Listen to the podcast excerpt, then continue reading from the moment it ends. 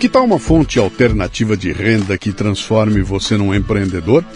Uma alternativa acessível é se tornar um franqueado da Santa Carga, a melhor micro franquia do mercado. Com um investimento inicial de apenas R$ 19.900, você adquire um totem carregador de celular com tela grande para exibir anúncios em vídeo e notícias em tempo real, além de oferecer acesso à internet via Wi-Fi próprio. Instale seu totem em locais movimentados como shoppings, oficinas, padarias ou lojas e venda espaço de anúncio em vídeo para comerciantes locais. A Santa Carga fornece todo o suporte e produz os vídeos, permitindo que você ganhe uma renda sólida. Muitos empreendedores já têm múltiplos totens e você pode alcançar ganhos superiores a 8 mil reais por mês por totem. Tudo isso sem precisar gerenciar estoque, contratar funcionários ou pagar aluguel. Acesse santacarga.vip para obter mais informações e mencione que é ouvinte do Café Brasil do Leadercast e assim você ganha um bônus de mil reais. Abra seu próprio negócio com uma das franquias de crescimento mais rápido no Brasil, a Santa Carga.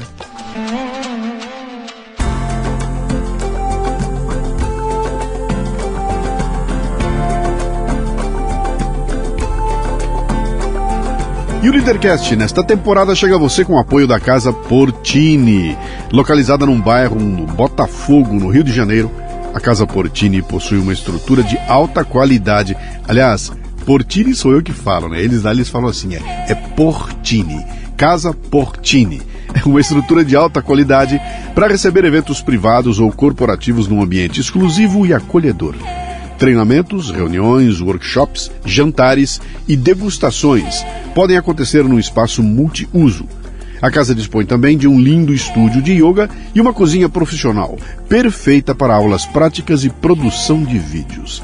Visite o Instagram, arroba Casa Portini. Se escreve Casa Porcini com C.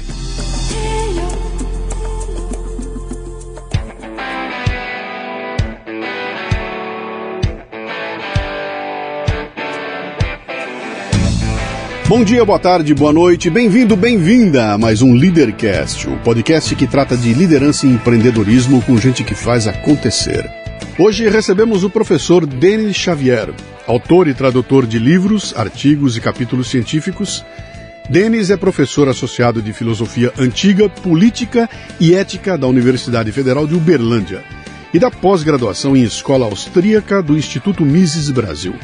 Doutor em História da Filosofia, tem pós-doutorado pela Universidade de Coimbra e pela PUC de São Paulo. É coordenador e autor da série de best-sellers Breves Lições. Uma conversa fascinante sobre esporte, sociedade, pensamento crítico e muito mais. Muito bem, mais um Leadercast. Como sempre, eu começo o programa contando como é que o meu convidado chegou até aqui. Estou eu navegando pelas, pelas redes, né? Antigamente, cara, muito tempo atrás, lá no Pasquim da Vida, né? Carlos Imperial escrevia algumas Você não lembra colunas. disso, te contaram, né? Isso é da minha época, cara. Mas acho que não era nem no Pasquim, era algum jornal do Rio de Janeiro. O, o Carlos Imperial Carlos escrevia uma Imperial. coluna que ele sempre começava assim. Estava eu abatendo uma lebre. Muito bem, estava eu abatendo uma lebre quando navegando apareceu no meu Instagram uma entrou um post ali da figura que está comigo aqui falando de um livro que ele tinha lançado, eu bati o título do livro, cara, ih, cara, coletivismo, peraí. Aí entrei na DM, nunca me viu, mandei mensagem, pô, aqui eu sou o Luciano, tá afim de gravar um, podcast? Pô, vamos lá, cara, a hora que puder. E aí a gente foi batendo a agenda, no fim deu certo, então Vera. foi assim, chegou aqui através de uma DM da, do Instagram, que é o grande lance, né, cara? Que maravilha que é a internet. É impressionante, Eu fico imaginando né, velho? Se eu conseguiria algum dia na minha vida chegar no Machado de Assis desse jeito. Nunca, né, cara? Você nunca conseguiria chegar no. E ninguém naquela época, né? Hoje em dia. A gente costuma ressaltar o lado negativo da coisa, mas, velho, bem utilizado é maravilhoso, né? Fantástico, né? É maravilhoso. Você chega pensar o meu trabalho sem. dois cliques, você tá falando com pessoas do mundo inteiro e trocando ideia. É muito legal.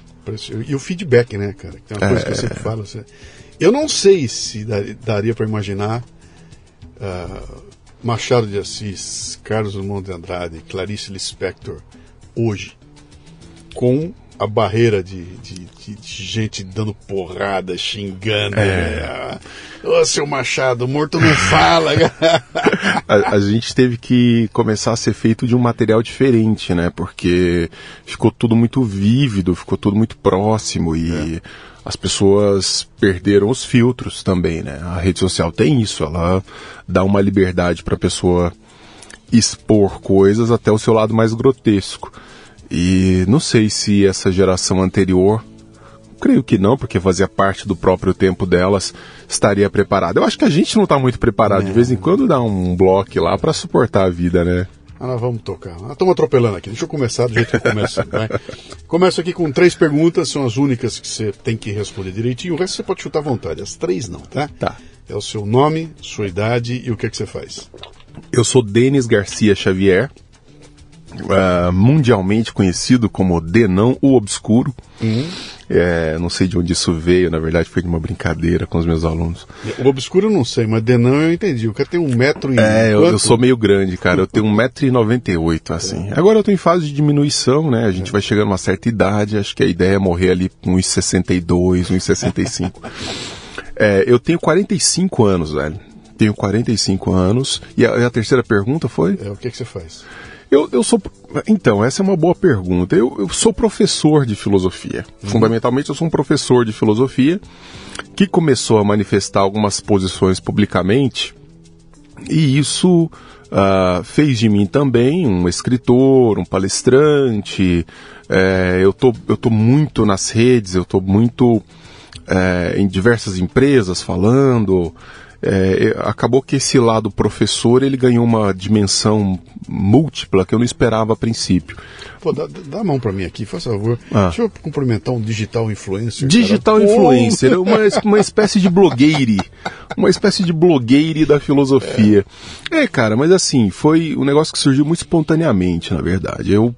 É, certa vez eu fui dar uma disciplina na filosofia, no curso de filosofia na Universidade Federal de Berlândia, e falei, olha, eu vamos tentar fazer com que o que a gente está produzindo aqui chegue mais às pessoas. Então eu vi que era uma turma muito boa, era uma turma já composta por gente de segunda graduação, tinha juiz federal, tinha gente formada em letras. Falei, cara, vamos, vamos escrever um livro aqui nessa disciplina. E a gente escreveu um livro.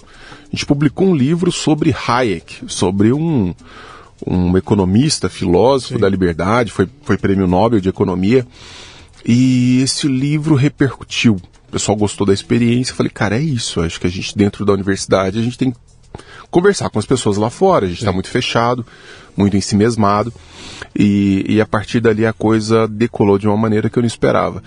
Especialmente com uma autora que eu vim conhecer, de modo geral, tardiamente, a Ayn Rand. Sim. E aí a galera pirou nessa mulher, e uma autora é, contemporânea que diz algumas coisas bastante interessantes, acho que a gente vai acabar falando um pouco dela, e, e aí as pessoas se interessaram muito e a coisa tomou essa dimensão que tomou. A Revolta de Atlas, o seu grande best A Revolta de Atlas, é. né, considerado pela Biblioteca uh, do Senado dos Estados Unidos o segundo livro mais influente da história do país, perdendo para a Bíblia. Caramba, eu não sabia disso. É, a Biblioteca do Senado fez uma pesquisa com seus leitores e por influência, né? Assim, o, o, livro mais impactante, a Bíblia, e depois a Revolta de Atlas. Você descobriu onde é que está o John Galt? Olha, é, se, eu, se, ele tiver em algum lugar ouvindo a gente, me leva John Galt, me leva John Galt. Para quem não sabe, John Galt é um dos personagens da, da Revolta de Atlas e ele promove uma espécie de consciência nos indivíduos que são os construtores da realidade, os construtores do mundo, os construtores da civilização, que são os empresários, são os cientistas, são os professores, é, todos aqueles, os atletas de alto nível, todos aqueles que puxam a corda da civilização. E ele vai dizer, ele vai chamando um por um, uhum. vai dizer por que, que vocês suportam o que vocês suportam?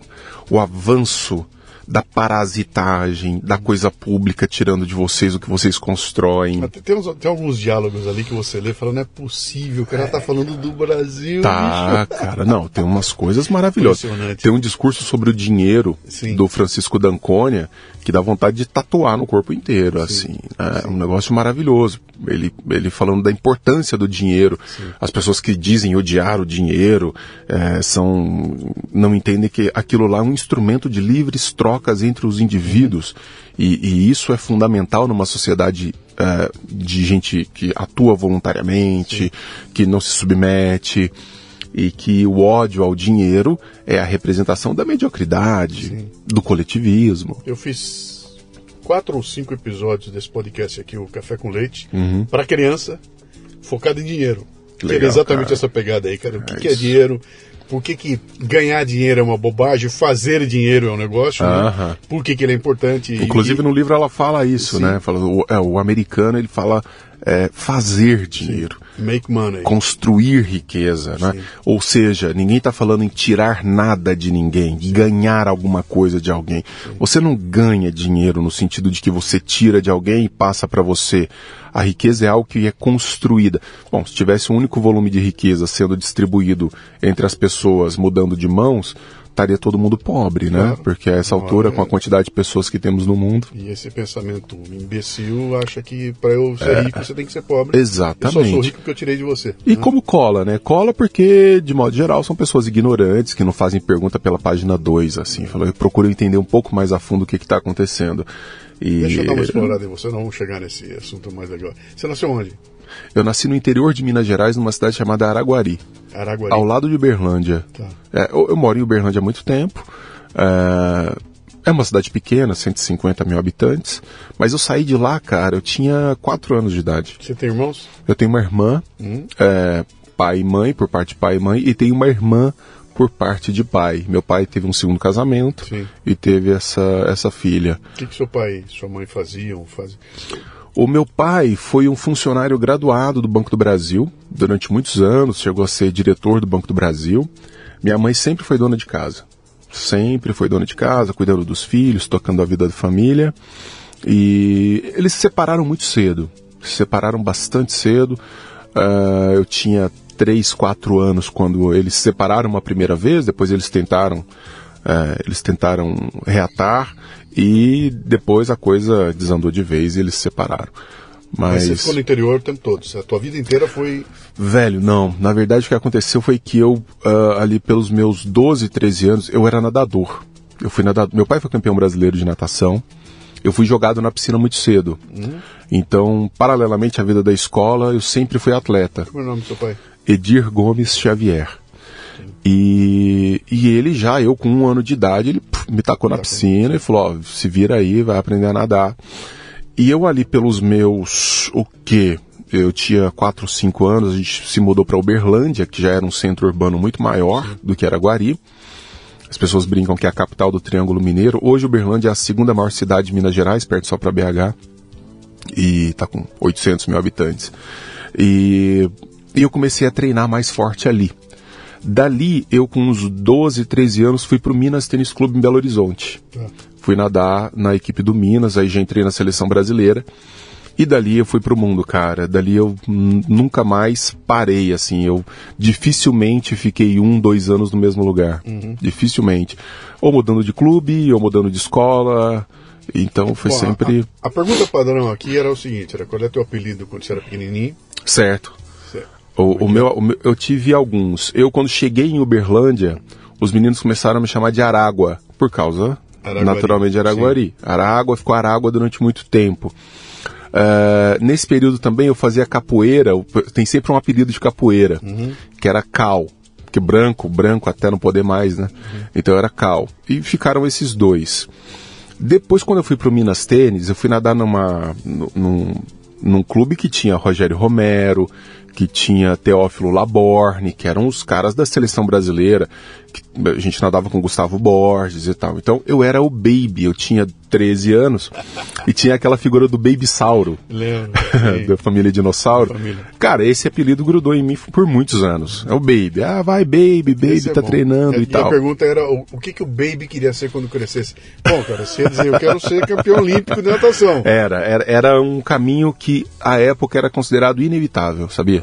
Era inevitável. Se você pegava, pegasse os meus tempos, é, o meu biotipo, o meu nado, o modo como eu treinava, cara, era inevitável. O que aconteceu no meio do caminho?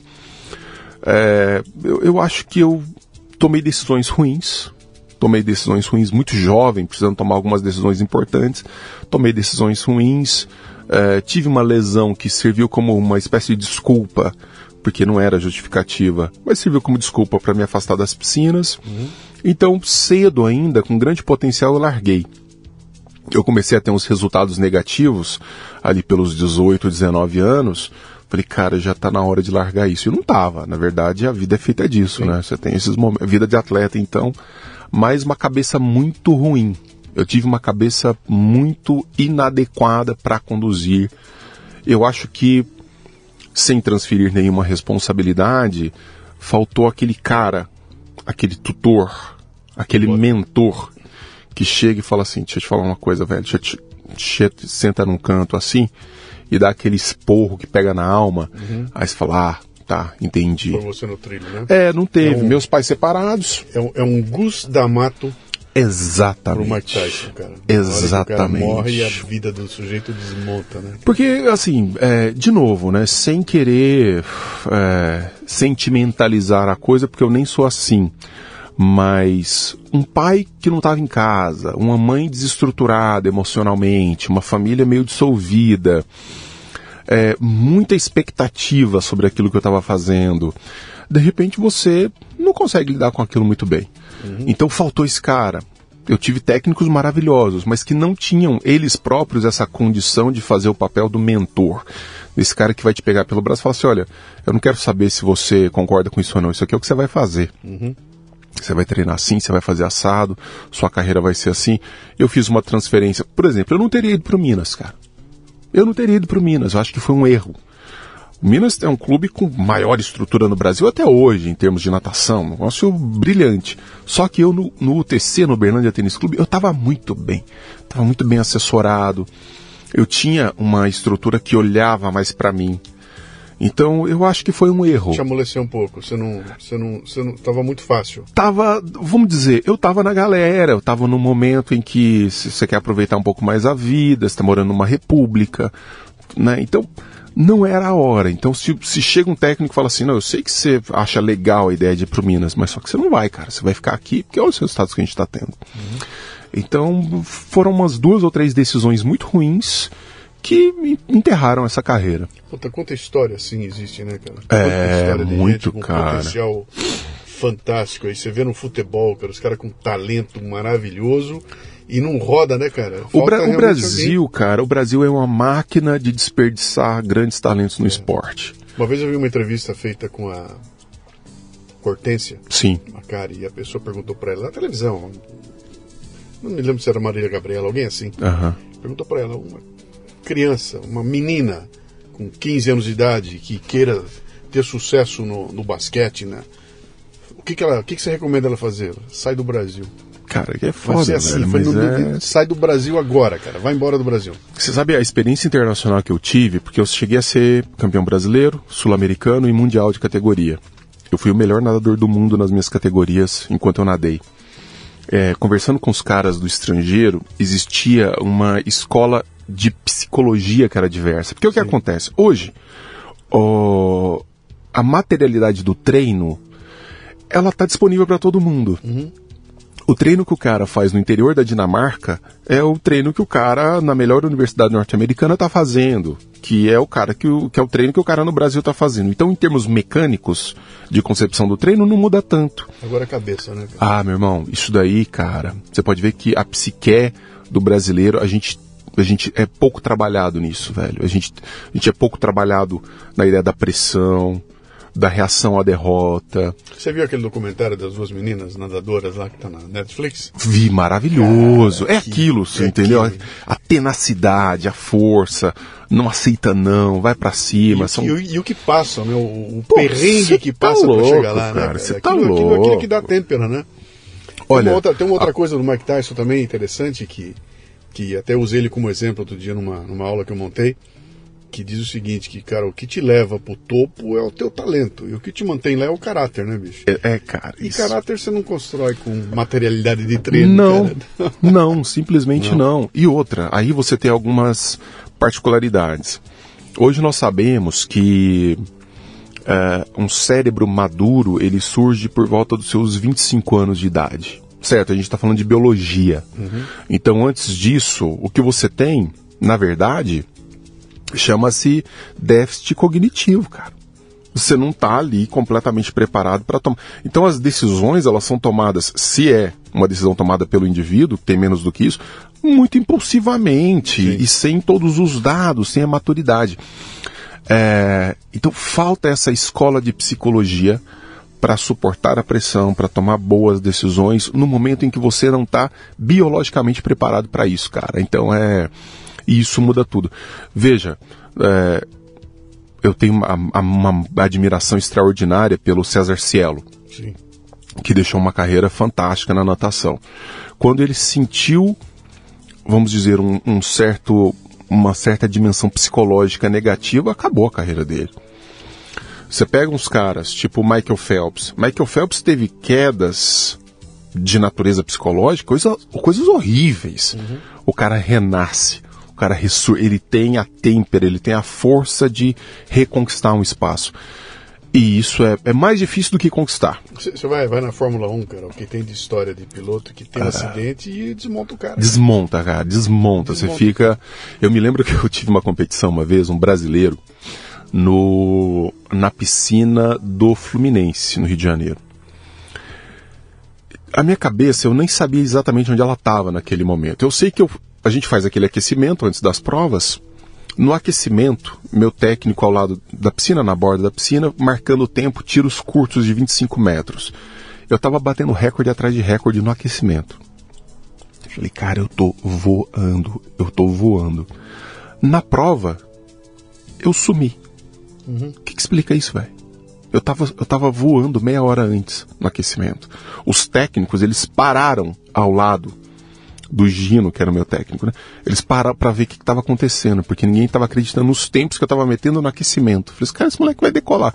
Eu pulei na piscina no, no vamos ver e não fui, cara. E não fui, não deu. Não- não- o braço não rodava. Então você vê que não é só, ah, tô bem Não, fisicamente. É o cara. contrário, tem uma dimensão psicológica que é muito eu fui goleiro de futebol de salão anos, anos. Mas goleiro assim, de jogar toda semana e jogar pra valer, né? E era uma coisa que eu sempre parava cara, por que, que tem dia que eu chego aqui e eu fecho o gol, cara?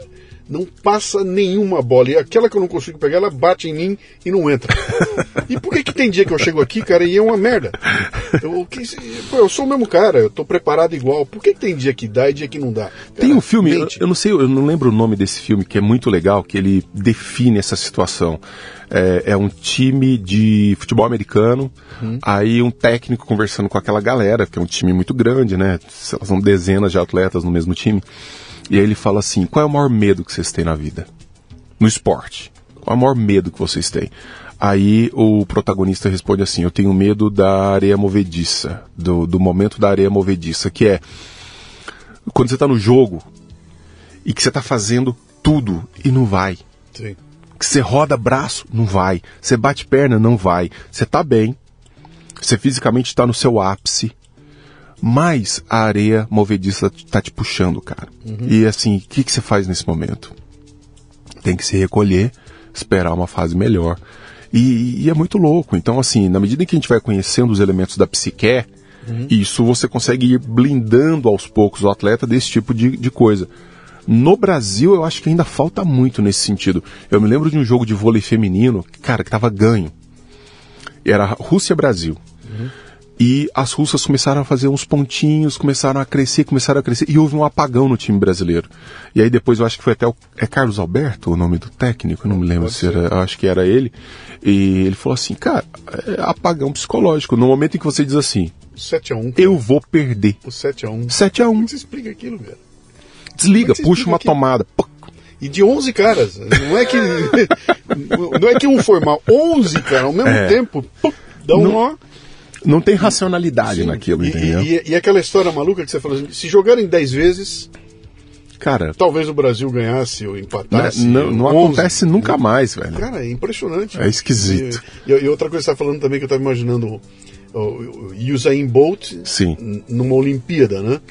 Quer dizer, o trabalho que esse cara tem que fazer para que o melhor dele aconteça exatamente naquele momento. Ali. Não foi na corrida anterior, nem é na prova. É naquele momento Exatamente. que o cara vai. Eu, eu, eu gosto muito de UFC, Sim. adoro o UFC, né? Sim. e estava fazendo também um, um trabalho outro dia e vendo essa coisa da, da- essa mecânica toda do UFC, quer dizer, o trabalho que o cara faz de preparação, tem dois antagonistas que estão se preparando, fazendo um camp durante três meses, né? Sim. Para que num determinado dia eles subam É. e aí você vai ter dois atletas de altíssima categoria dando o melhor de si ao mesmo tempo É. e um sabendo que se bobear o outro o derruba. Quer dizer, eu não tô nadando na piscina contra um cara que tá. Ele vai se superar. Eu tô pegando um cara que vai superar a mim. É. Entendeu? Então, vai dar na minha cara. Vai dar na minha cara. Eu vou tomar um murro. O trabalho psicológico em cima disso é um negócio brutal. Não, e a né, coisa cara? atingiu um tal grau de lapidação. É, um negócio brilhante. É, eu tinha um técnico que era famoso no Brasil inteiro, o Gino Degani, por ser um bom. é, Ele, ele era um bom lapidador no momento imediatamente anterior às provas. Então a gente chamava essa fase de polimento. Então você vem treinando, bom, a principal competição é daqui a seis meses. Então você vem, você tem as marcas de treinamento, os, os, os níveis né, de esforço durante essa corrida. E ali, aí variava. Tipo, 10 dias antes, 15 dias antes, 7 dias antes, ele tinha que ter uma sensibilidade para perceber quando começar a, o, o polimento, que é, eu vou começar a descansar esse cara, mas ele não pode perder a forma física dele. Então ele tem que chegar descansado no ápice da capacidade dele. Olha como é difícil você fazer esse ajuste fino. Na minha época, isso significava treinar o cara para uma competição a cada seis meses. Hoje os caras conseguem fazer isso mensalmente. É, é brutal, velho. É brutal. Sim, é um negócio que avança assim.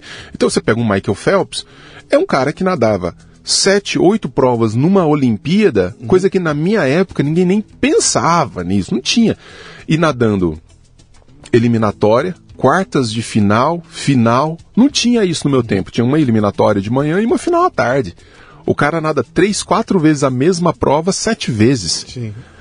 Numa competição. Vá pro inferno, cara. É um negócio ridículo. É É, ridículo. muda. Eu não sei onde vai o limite da, da capacidade humana. Uma hora vai bater no limite, dali não vai passar, né? Mas eu tinha. eu Até tenho- agora, quem apostou nesses limites tá só tomando na carrapeta. Vai- porque vai os vencendo, caras vão né? baixando. É. Você sabe que a, a- eu, eu tinha, o tempo que eu estava na, na empresa, eu trabalhava com um dos caras lá, ele era se- da seleção brasileira de futebol de salão, porém já era sênior. Então ele, ele era da seleção brasileira de futebol de salão, foi envelhecendo, virou sênior, né? Aham. E aí eu conversando um dia com ele no almoço, ele falou, cara, a gente foi. foi e a- o futebol de salão tinha o esquema todo. Eu, eu sou do tempo da bola pesada. Era uma bola, você jogava no chão, ela batia e praticamente ficava. Eu né? Lembro, bola aquela que machucava. Que era uma delícia aquela, jogar aquela bola.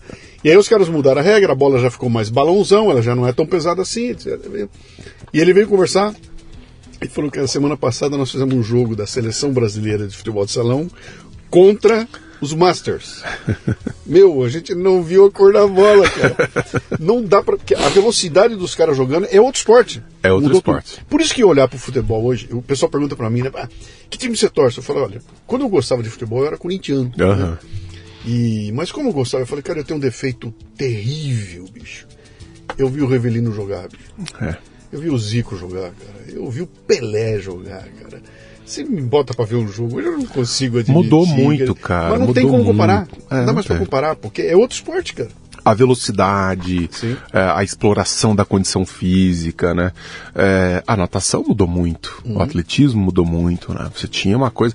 Eu me lembro dos dos grandes atletas de natação, até a conformação física Sim. muda bastante, né? Então você tinha atletas de velocidade eram de uma forma, atletas de fundo de outra forma. Hoje, cara, você olha, tá todo mundo meio igual, Você assim. não, você não tem um tenista de 1,60m de altura. É, é campeão um mundo, negócio né? meio padronizado mesmo, porque ficou tão no detalhe, Sim. ficou tão uma diferença de, de microsegundos que a, a gente está procurando mais ou menos o mesmo biotipo sempre, né? Sim. É um negócio É interessante. maluco. E a gente está falando aqui de, de, de coisas que tem a ver com essa, essa combinação da mente com, a, com, com o corpo, com essa evolução da, até do estudo do esporte, toda da, da, da, da física do esporte e tudo mais, né? E quando você traz isso para o intelecto, cara, É. e a gente tem uma, tem uma tem uma tese rolando aí que diz que essa é a geração, a primeira geração que está mais burra do que a geração anterior, etc e tal, né? E tem um- uma conversa toda aí. O que está acontecendo, cara, com o intelecto humano? bicho? Cara, o diagnóstico. Só deixa eu é- botar mais uma coisinha aqui, mais, Tá. uma, mais uma coisinha aqui. Você falou um negócio lá atrás da. A, a mente fica madura aos 25 anos, né? Sim. E a impressão que eu tenho é que hoje fica aos 40, porque o que tem de adolescente de 30 anos enchendo o saco da gente por aí, com- você falou, é possível que esse cara. né? Cara, tem, tem algumas coisas acontecendo. É, ali no século XVIII surgiu um movimento chamado romântico, o romantismo europeu do século XVIII. E como tudo que, que é produzido lá fora chega aqui um tempo depois, Se for na França, chega, chega para arrebentar. chega para arrebentar. É exatamente isso. Ele chegou aqui no Brasil fins do século XIX, começo, começo do século XX, então a gente começou a pegar mais pesadamente esse, esse espectro do romantismo aqui nesse período, que ele começou a migrar para dentro do processo educacional. E o que, que é a visão romântica? A gente pode, assim, de maneira bem didática, a gente pode lembrar de Jean-Jacques Rousseau, que era um filósofo ah, muito interessante, que falou sobre educação, etc., e que ele tinha uma visão exatamente romântica do homem, que é, nós somos bons por natureza. Nós, nós nascemos boas pessoas. Nós temos boa índole por natureza. E nós compramos essa ideia na literatura, na música. Isso foi migrando para dentro das estruturas escolares e bateu agora eh, dentro de ministérios da educação, não só no Brasil, no mundo inteiro. Olha, se você é bom por natureza, o processo educacional nada mais deve fazer do que preservar essa natureza. Ele não deve avançar sobre você, ele deve te preservar. Então o processo educacional é não tocar o sujeito.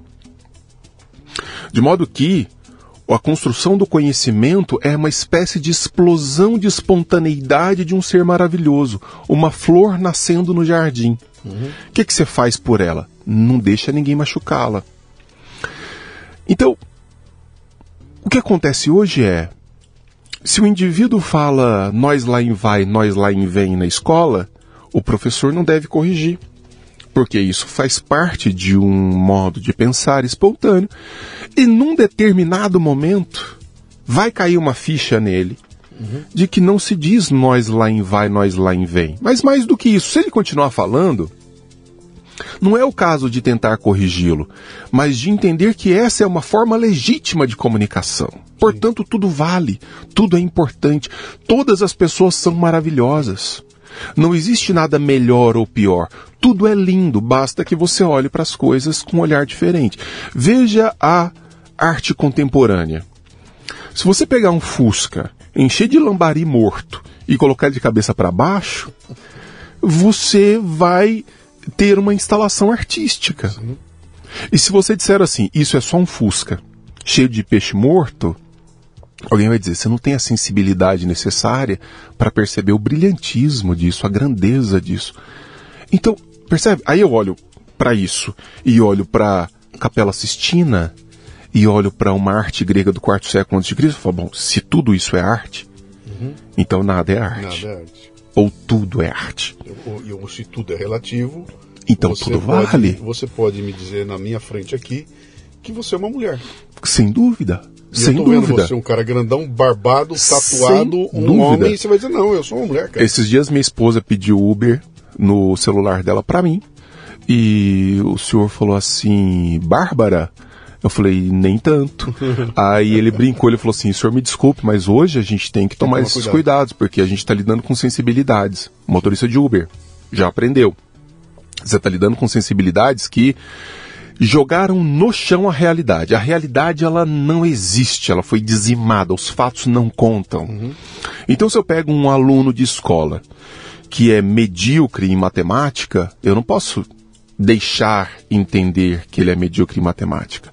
A culpa é do sistema que não entendeu que ele tem uma inteligência peculiar relativa à matemática. Ora, velho, desculpa, num mundo assim, Na Os- Olimpíada ninguém vai ganhar mais não medalha tem, de mas ouro, cara. Aí, eu tô falando para diversos pais aqui nesse microfone. Vê aí com seu filho se não é assim. Na escolinha, o menino que participa de uma corrida, de uma competição, não importa se ele ficou em centésimo lugar, ele volta com a medalhinha. É a medalhinha. E ninguém vai chegar nele e falar assim, cara, você é ruim nisso, hein? Você pode ser bom em outras coisas. Ou pra, você precisa melhorar, você precisa treinar, você precisa competir. Né? Olha como você- o resultado foi ruim. Não tem isso. Você é maravilhoso no centésimo lugar. Então, que tipo de civilização você constrói a partir daí? Eu tinha um amigo, em, morava em Alphaville comigo. Alphaville é o bairro Sim, classe média alta, etc e tal. Aqui, Sim, não é? sim. E ali para você viver em Alphaville, você precisa ter carro lá, porque é tudo Uhum. longe ali, né? E ele, os dois filhos, botava os dois filhos na escola e tudo mais, e cara, eu não levo meu filho na escola, cara. Como assim? Eles vão de ônibus? Como ônibus? Que você tá louco, cara? Não, eles vão de ônibus. Mas por quê, cara? Por que que você não leva eles vão de ônibus? Porque é o seguinte, dentro do ônibus está a realidade, cara. Eles vão entrar ali, cara, e ali eles vão sofrer, eles vão É ser isso. atropelados, vai aparecer um moleque enchendo o saco deles, eles vão ter que se defender e tudo mais. E eu tô preparando esses moleques pra vida, cara. O dia que aparecer a encrenca, eles vão saber como reagir. Você estava falando dessa ponte do esporte pro intelecto, eu me lembro, cara, eu tava no Minas Tênis Clube, eu ganhava tudo, velho, eu ganhava tudo fácil. Eu ganhava tudo. Eu tenho um bom biotipo, tenho talento para as coisas da piscina, tinha uma sensibilidade extraordinária para água. Eu ganhava tudo. Eu me lembro exatamente o dia que eu fiquei em segundo lugar numa prova que importava para mim. Eu sentei no pódio, no segundo lugar, e chorei copiosamente parecia uma florzinha do campo sendo colhida pela primeira vez. Aquilo mexeu comigo de falar assim: eita, a vida não é só festa, Isso aí. a vida não é só vitória. Eu não sou super-homem Eu vou ter que comer uma colher de sal porque um outro cara que eu desprezava, cuja presença eu nem fazia conta, me deu um samba. Então deixa eu acordar.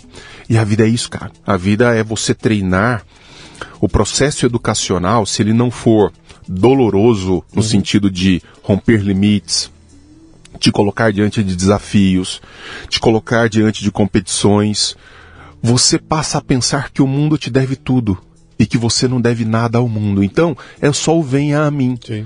Ah, eu não falo errado, é o meu jeito de falar. Eu quero uma língua só pra mim. Eu quero um pronome meu. Velho, olha que ponto nós chegamos. Nos Estados Unidos, para não falar que é só Brasil, hoje você chega numa pessoa e pergunta assim: Olá, tudo bem? Qual é o seu nome? Falando de tal. Qual é o seu pronome? Sim. Eu já vi na- nas fichinhas de, de- de- de- Você vai preencher ficha aqui, já tá lá, pronome. Você Pronome tá pelo qual você quer ser chamado. Você tá de sacanagem comigo. Antigamente eles botavam uma caixinha que você botava senhor ou senhora, né? É. Mr. ou Miss, você É. punha lá. É. Hoje, essa semana eu vi lá, cara. Qual é o teu pronome? Como assim meu pronome? Qual é- Sabe o que significa isso? Que a partir de agora, é, Luciano, eu não vou aceitar mais que você me chame de Denis Garcia Xavier. Você me chamar de Denis maravilhoso e grandão. Porque se você não me chamar assim, isso ofende a minha sensibilidade, você me machuca e você é um ogro. Velho, que mundo é esse? Sim. Então, é, nós começamos a dissolver os processos civilizatórios que nos trouxeram até aqui. Princípios de respeito ao outro, de trabalhe antes para se orgulhar depois.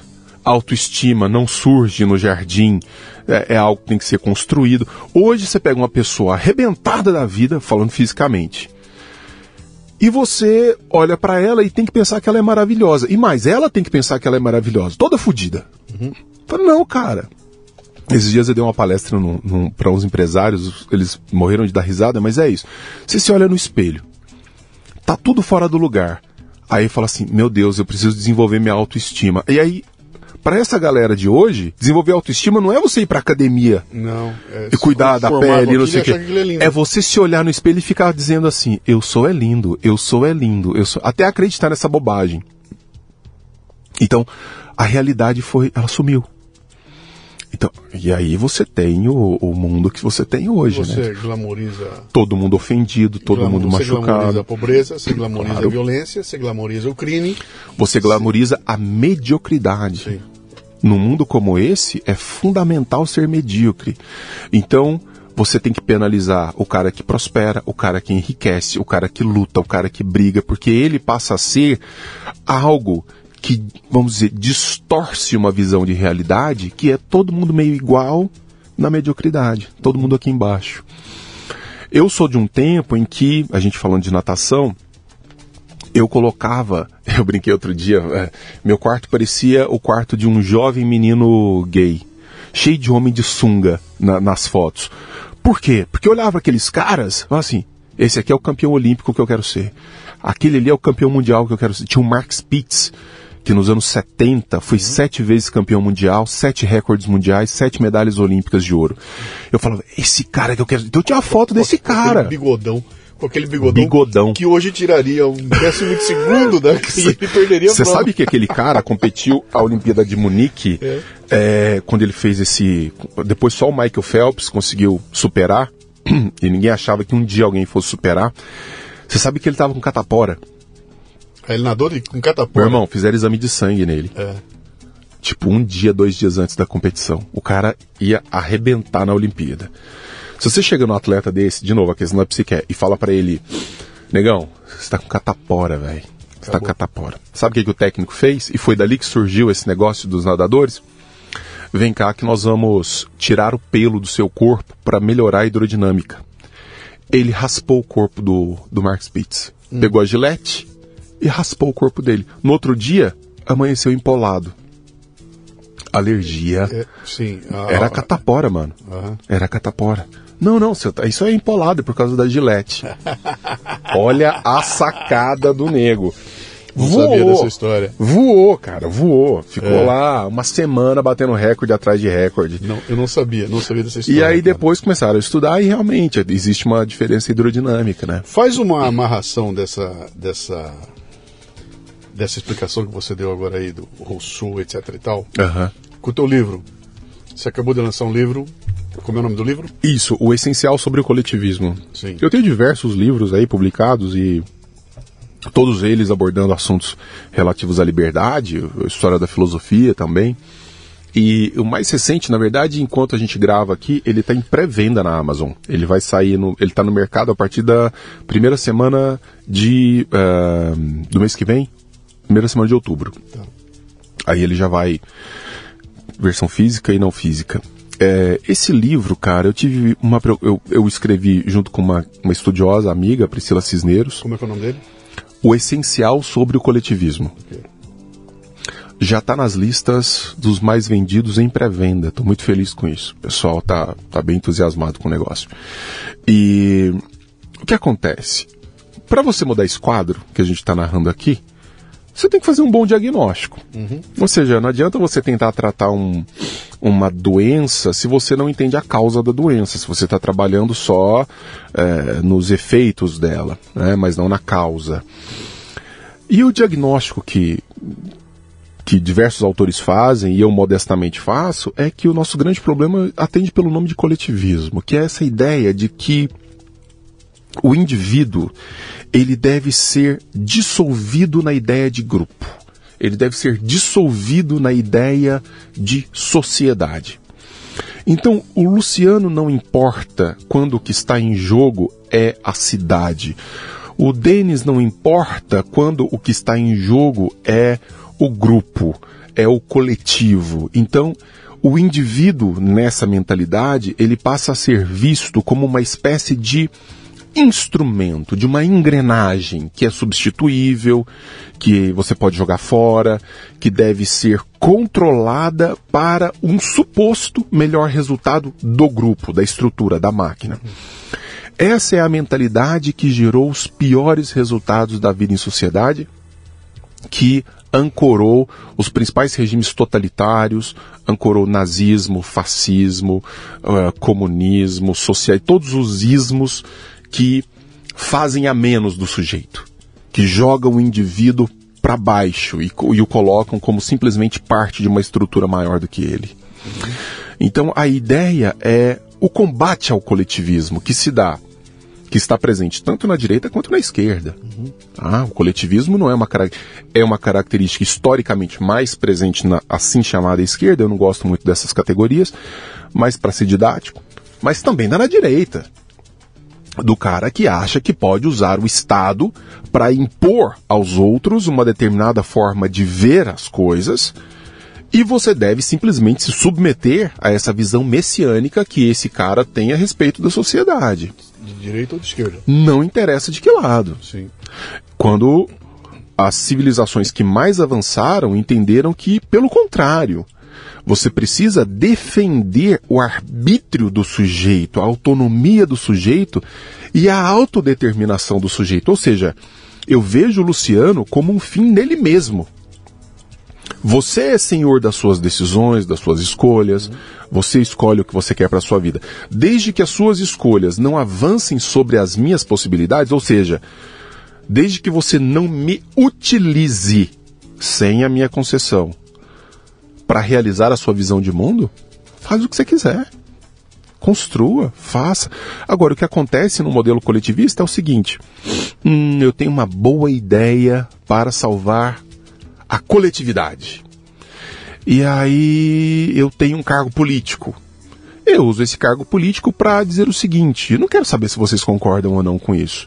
Eu vou tirar de todo mundo 20% do que vocês produzem para realizar a minha visão de mundo, porque é o bem da sociedade. Aí eu falo, cara, o que é a sociedade? Quem fala pela sociedade? Eu sei quem fala pelo Luciano. Eu sei quem fala, quem fala pelo Denis. Eu sei quem fala pela Bárbara. Eu sei quem fala pela Maria, pela Joana. Mas eu não sei quem fala pela sociedade. A sociedade é uma coisa completamente abstrata, que não tem vontade, que não tem desejo, que não tem rumo. O que tem rumo é o sujeito. Uhum. E quando você uh, começa a falar pela sociedade, ah, meu amigo, desse aí eu fujo. Desse eu fujo. E, aí, e é interessante porque você volta na história e tromba no liberdade, igualdade e fraternidade. Né? Sim. Liberté, sim. igualité, fraternité. Mais uma loucura lá dos franceses, né? Eu tenho uma palestra sim. minha que eu começo exatamente assim. Eu, eu, eu, eu, eu, boto assim uma, definindo o que, que a sociedade é. A sociedade é um monte de eus, né? É isso. Um mundo de eus, você junta um monte de eus, Sim. você tem um nós. Sim. Né? Quando eu entro lá com a ideia de igualdade, significa que eu acabei com a liberdade. Então, se é para ser tudo igual, eu não posso mais ser Sem o dúvida. que eu sou, porque eu sou obrigado a ser como você. Então, não dá para ter igualdade e liberdade ao mesmo tempo. É um ou é outro, né? Exatamente. E, e esse erro é o que está detonando tudo. Você está falando aí, eu estava lembrando, cara, porra, nesse conceito de coletivismo não cabe o Romário. Não. Não cabe o Neymar, cara. Não cabe. Não cabe. Esquece. No, no esporte, ah, não cabe mérito, não cabe realização, não cabe construção. Uhum. Então veja o que acontece. Falando em, em metáfora esportiva, é, eu tenho 1,98m de altura e fui um cara atlético. Hoje eu já estou com 45, não sou assim tão mais. Mas fui um cara atlético. Você podia me colocar numa quadra de basquete, manhã, tarde e noite, treinando de maneira desesperada, eu nunca me aproximaria dos resultados do Michael Jordan. Sim. Certo?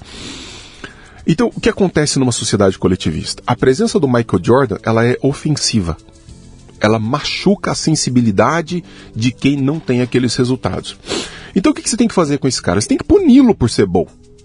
Você não pode falar assim, meu Deus, o Michael Jordan, ele, ele, lotava sozinho quadras e quadras e quadras, estádios e para as pessoas irem. Ou, não, você não pode fazer. Você tem que punir o cara por ser bom. É uma metáfora esportiva. Uhum. Então, em vez de ele inspirar quem olha para ele, mesmo em áreas diversas, você tem que dizer: como é que eu vou achar um modo de punir esse cara por ser bom como é? Sim. É o que acontece na vida na, na coletividade. Hoje, um grande. Eu falo muito para empresários. Tem empresários que dizem assim: eu seguro o crescimento da minha empresa. eu seguro o crescimento da minha empresa. Porque eu sei que se ela crescer tanto, eu vou ser punido pelo Estado por ser tão bom no que eu estou fazendo. Uhum. Eu vou passar a pagar mais impostos. Eu vou ter mais problemas burocráticos. Eu vou ter mais problemas com fiscais, com controle, etc. etc. Então eu prefiro segurar. Olha, cara, é, é o que a Ayn Rand chama de a sociedade da inveja. Sim. A inveja é que calibra os nossos relacionamentos. Pô, velho, se você é um produtor de conteúdo bom, se você faz isso aqui que você faz com excelência e faz, quem usufrui disso? Todo mundo que consome Sim. o seu conteúdo. Sim. Mas você não tem que preocupar com todo mundo, você tem que preocupar com você realizando com excelência o que você está realizando. Uhum. E colhendo os frutos disso que são derivados naturalmente. Agora, criar um sistema artificial para segurar o seu sucesso, uhum. Olha que loucura isso, que civilização. Ah, e, e, e essa discussão que está tendo hoje, né? Com, você vem, você pode abordar isso aí com, falando de cotas, falando de cara, tudo. De, de tudo Esses dias tá... a American Airlines é, anunciou que vai escolher pilotos por representatividade. Eu vi tem um stand-up aqui que fala assim, é, é, escuta aí, horas de voo, tá valendo Desculpa, também. Velho, mas é um negócio completamente bizarro. É. Eu vou contratar pessoas na minha empresa por causa de cor da pele por ora, causa de sexo, ora, gênero. Ora, nós vamos botar uma. Não tem que botar indicação pro, pro STF agora, tem que ser uma mulher negra. Não, e aí até assim, é, não fosse o canalha que é, só a minha opinião, uhum. o Lula falou uma coisa que eu acabei concordando. Falou assim: não, não, não, isso não é critério para eu escolher, não. Não, mas ele Se só, a mulher. Só, só falou que, isso aí por é, conveniência. Claro, dele, mas é porque claro. no, no, final ele vai escolher um amigo, alguma exatamente, coisa e tal. Exatamente. Outro critério bosta, né? Exatamente. Mas é isso, quer dizer, eu começar a olhar para as competências. Então, não, eu sou a favor da igualdade na possibilidade. Uhum. Então, por exemplo, todo mundo ter a possibilidade de pular numa piscina e se transformar num atleta de natação. Sim. Beleza. Que as piscinas estejam nos bairros. Tem então, acesso né? à piscina. Tá lá. Agora, igualdade de resultado? Não. Probabilidade é diferente de possibilidade. É isso, irmão. Né? Você está ouvindo o Leadercast, que faz parte do ecossistema Café Brasil, que você conhece acessando mundocafebrasil.com. São conteúdos originais distribuídos sob forma de podcasts, vídeos, palestras, e-books e com direito a grupos de discussão no Telegram. Torne-se um assinante do Café Brasil Premium. Através do site ou pelos aplicativos para iOS e Android, você pratica uma espécie de MLA, Master Life Administration, recebendo conteúdo pertinente, de aplicação prática e imediata, que agrega valor ao seu tempo de vida. Repetindo, mundocafebrasil.com. É possível, eu, eu tenho até uma, um texto que eu escrevi, eu fiz um programa falando Fui assistir uma palestra do Abílio Diniz. Uhum. É, e tava o Abílio lá, e, cara, eu já contei essa história aqui umas 500 vezes, porque era excelente, né? E tava o Abílio falando, ah, porque quando eu era moleque, eu era filho do padeiro, a, a, o, o, o, o, hobby da molecada na escola era bater no filho do padeiro, não sei o que, eu era gordinho, feio, pé, pé, pé, e hoje eu estou aqui. Né? E se eu estou aqui, você também pode estar. Quando ele falou isso aí, eu tomei uma porrada e falei, bom, cara, a possibilidade de eu estar onde ele está uhum. existe. Agora, a probabilidade é zero. exatamente, exatamente.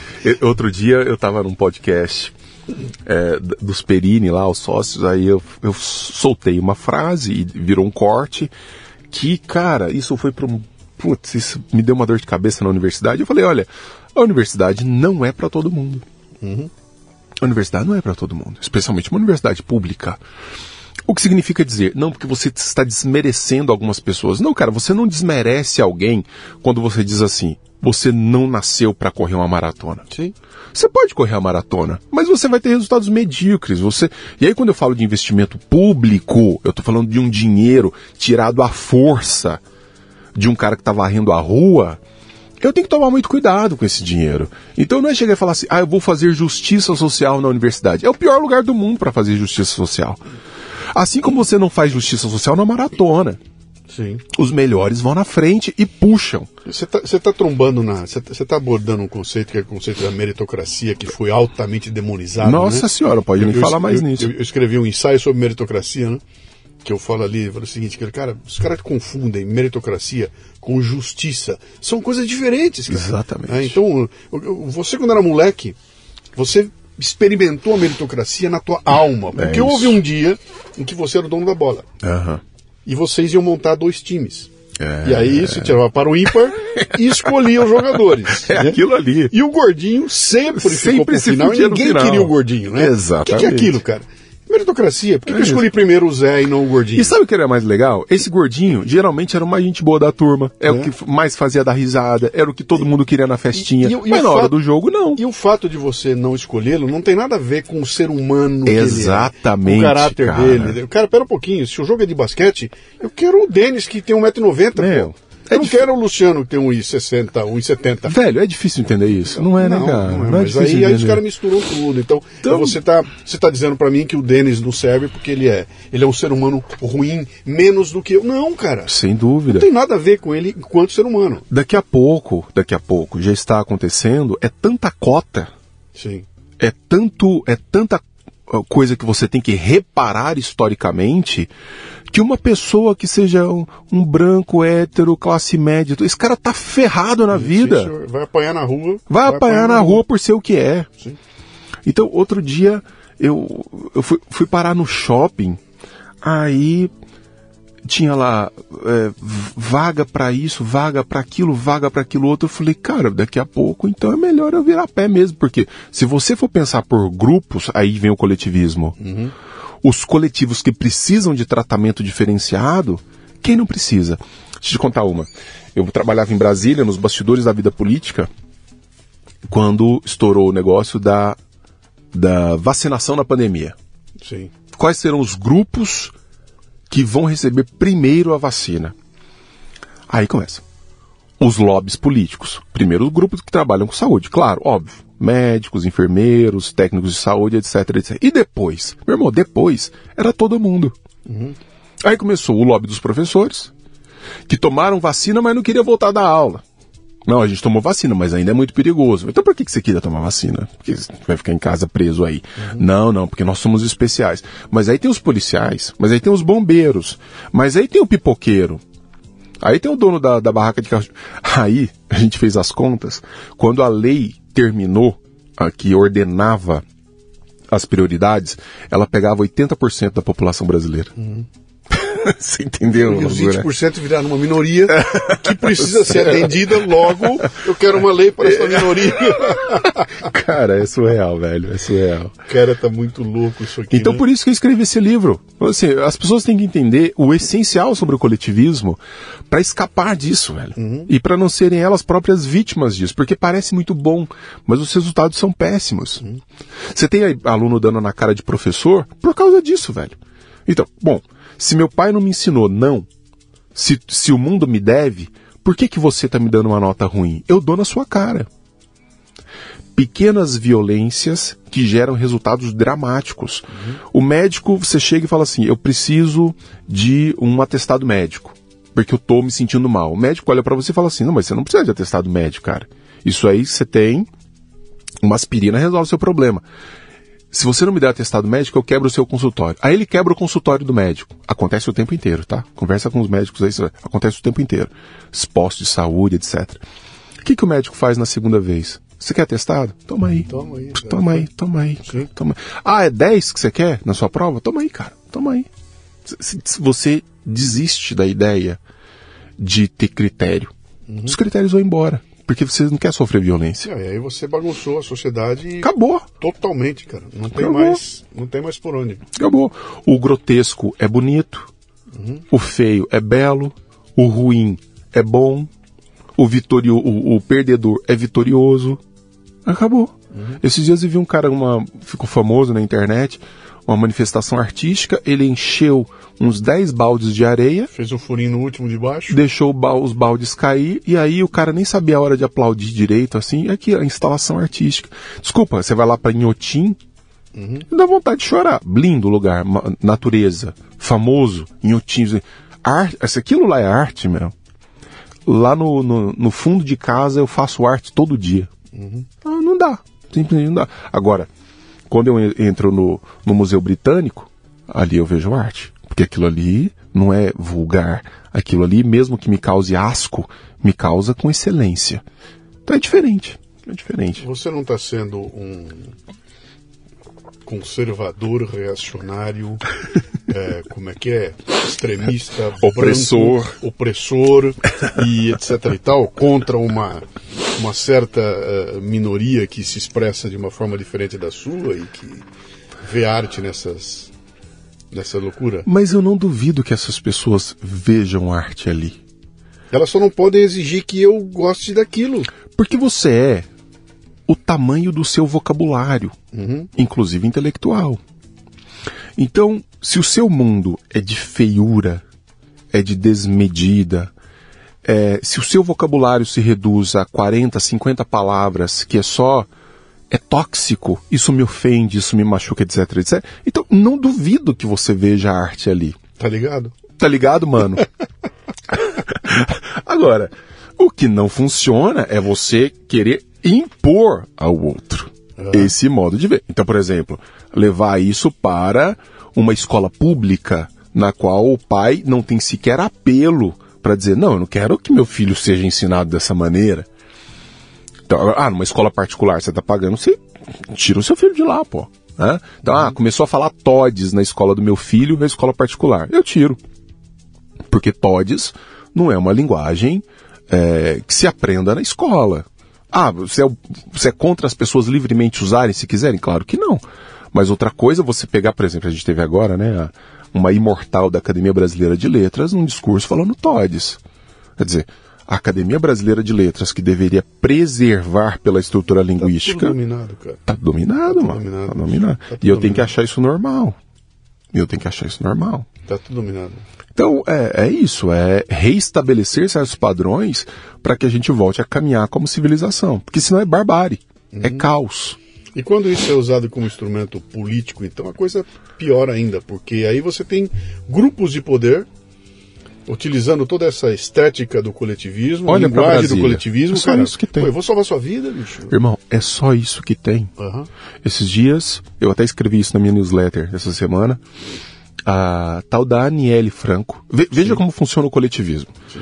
Uma menina surgiu do nada porque a irmã dela foi barbaramente assassinada no Rio de Janeiro.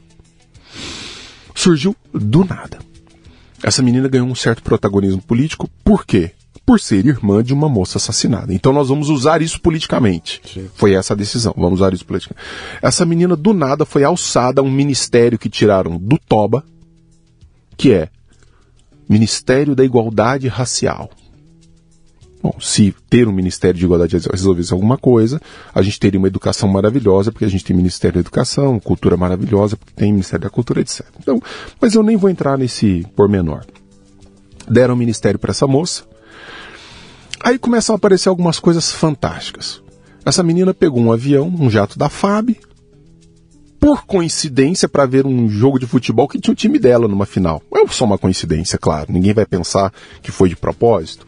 Foi lá assistir a um jogo para combater o racismo no esporte. Para assinar um documento onde o combate ao racismo no esporte. Aí pega um jato da FAB com todo o staff, não sei o quê. Uma assessora de primeiro escalão do, desse ministério faz um comentário racista no story. Um comentário racista foi exonerada porque vazou aquele negócio. Certamente já está em outro cargo, indicado por algum amigo, alguma outra coisa. Aí foram descobrir. Disseram que ela foi demitida. Demitida. Ela foi demitida. Demitida, demitida. Aí foram descobrir. Metade da verba desse ministério, metade, já foi gasta com diárias e passagens. É uma gente que viaja muito para combater o racismo. Uhum. Metade do, da verba. Essa moça, essa Aniele, foi indicada para um cargo num board de, de, administração de uma metalúrgica, foi indicada pelo BNDES, foi indicada pelo governo. Metalurgia, uhum. para ganhar até um milhão de reais por ano. Aí sabe qual é a justificativa? Para colocar uma pessoa que não sabe o que, que é um ferro fundido para um board de metalurgia, a justificativa foi representatividade. Sim. Precisa ter representatividade. O Nubank não botou a Anitta Entendeu? no board? É isso, mano. Que é uma grande empresária, etc e tal. Pode até ser. E até admiro que ela tenha conquistado aquilo tudo. Mas uh, o, o, nó que a gente começa a dar nessa história toda é que, cara, experiência, visão de negócio, tudo isso vai desmontando. cara. Acabou. Isso vai desmontando, porque você vai sendo contaminado. E o resultado dessa contaminação é você, de repente, assistir uma propaganda do Bradesco dizendo que hoje é o dia de não comer carne. Portanto, não comam carne hoje, porque nós somos blogueiras do Bradesco, etc e tal. E no dia seguinte, toda o agronegócio vai lá, não quero mais conta no Bradesco. Não tem. é, é, é, A Cara, gente o não tem paz, crítico, cara. pensamento crítico- A gente não tem. O problema é não Você é tem, você não tem paz. Minha esposa, outro dia a gente almoçando assim, ela angustiada, ela falou assim: Denis, eu nunca fui uma pessoa preconceituosa a respeito de nada. Nada. Eu tô muito longe de ser uma pessoa racista, né? Eu não aguento mais essa gente falando na minha cabeça. Sim. Você vai. Você perde a paz. Mas essa é a intenção. Essa é a intenção. Eles. eles imagina, eu entrei aqui no seu estúdio. Imagina se desde lá do começo você está me entrega- entregando panfletinho. Denis, olha isso aqui, ó. Denis, olha isso aqui, ó. Denis, olha isso aqui, ó. No final eu falo assim, cara, vai a merda, velho. Eu, só quero comprar um shampoo. Me deixa só entrar, fazer o que eu tenho que fazer e ir embora. Você lembra da cerveja americana lá, né? Sim. Foi, foi sim, Bud, Bud, lembro. Bud, Budweiser. Acho que foi a Sim. Bud. Foi uma Bud, lá, Bud Blue, uma coisa assim. Pô, cara, aí começa a lacrar em cima de cerveja, bicho. Tomaram um golpe ferrado em termos de mercado. Mas é aquilo que eu falei, cara, escuta, eu só quero comprar um shampoo. Eu não quero que você que fabrica o shampoo me dê lição de moral ou diga como eu devo viver minha vida. Me vende um shampoo e fim, já tá cara, bom. entendeu? Eu não preciso do resto. Mas esses caras trazem para si uma... É. E eles estão ocupando espaço de, de, de mando, cara, espaço de poder nas empresas, né? Pra tá todo lado. complicado, cara. Tá Pra ficando todo lado. complicado, porque é uma, é uma é uma visão de uma minoria, uma linguagem de uma minoria tentando ser imposta para uma grande maioria. Sem dúvida. E, e o resultado disso não vai ser bom, cara. Eu falei, eu falei para um grupo de empresários recentemente, eu falei, olha, vocês também são culpados quando vocês cedem. Então, quando vocês cedem a pauta SG, quando vocês cedem ao politicamente correto, quando vocês vão contratar por causa de sexo, ou por causa de cor da pele, ou por causa de sexualidade, ou por causa de qualquer outra característica que não seja essencial. Então, por exemplo, a Ayn Rand, essa autora eh, que inspira muito do que eu falo, né, anti contra o coletivismo, ela vai dizer: o racismo é a pior forma de coletivismo. Por que, que é o racismo? O racismo é você olhar para uma pessoa, abandonar tudo que aquela pessoa é, Sim. O percurso dela, a construção dela, o empenho dela, os talentos, os defeitos, etc, etc, e olhar só uma cor. E ali deduzir dessa cor tudo que essa pessoa é. E a partir daí tomar decisões a respeito do que você está vendo. Mas o que é a cor da pele de uma pessoa? É nada. É uma questão, ela vai chamar de, é um pequeno acidente biológico que faz com que ou você seja negro, ou você seja preto, ou branco, ou azul, ou amarelo, né? pequenos acidentes que não dizem nada. É o mesmo que dizer, é, eu vou tratar os paulistas dessa maneira, eu vou tratar os uberlandenses de outra maneira, os belo-horizontinos de outra. Não existe isso, cara. Não tem como você unificar pessoas a partir de elementos que são totalmente exteriores. Tem gente canalha, tem gente burra, tem gente inteligente, competente, entre pretos, brancos, amarelos, indígenas, belo-horizontinos, uberlandenses, eh, paulistanos, o, o caceta quatro. Mas aí você tem contextos históricos, né? Que são aplicados aí e que você é, acaba criando umas alguns estereótipos, né?